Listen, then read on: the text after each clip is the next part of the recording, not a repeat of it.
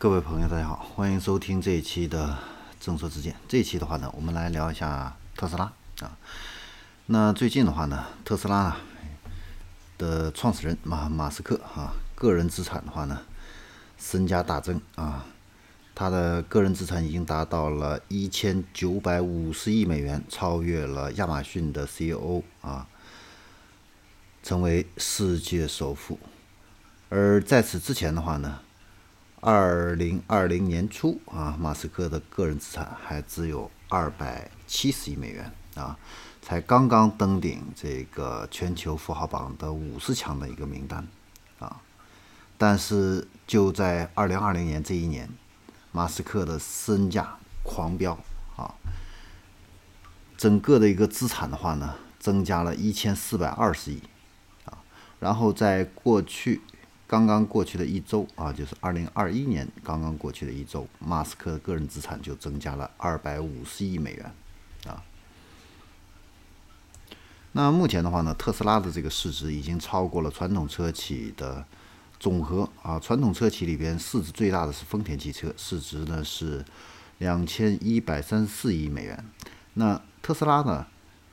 是丰田市值的四倍。其次的话呢是德国大众，德国大众的这个市值的话呢是一千零五十亿美元，啊，特斯拉的市值的话呢是它的八倍，啊，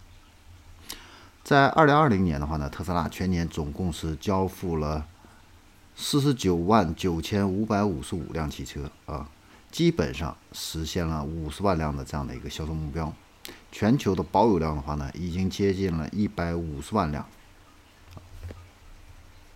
那与此同时的话呢，特斯拉在上海的超级工厂一期、二期阶段的话呢，建成以后，也会新增啊车型 Model 3哈 Model Y，还有相关的延伸车型啊。那这个延伸车型的话呢，很可能就是传说中二点五万美元的 Model Two 啊。那目前的话呢，综合各方面的一个信息呢，主要的判断的话，包括这款新车。它的价格的话呢，大约是定在十六万左右啊人民币，呃，可能是一款紧凑型的两厢轿车。它的底盘的话呢是基于 Model 3打造的，最早的话呢可能是在二零二二年上市。那这也预示着伴随着电池这些零部件成本的下降的话呢，智能电动车的这个主流市场。将会从目前以 Model 3还有 Model Y 为代表的二十五到四十万之间的话呢，会逐步下探到二十万元以下的这样的一个市场。所以呢，未来整个汽车市场的一个竞争的话呢，会更加的激烈。好，那这里是正说之见，我们这一期的话呢，就分享到这里，我们下期再见。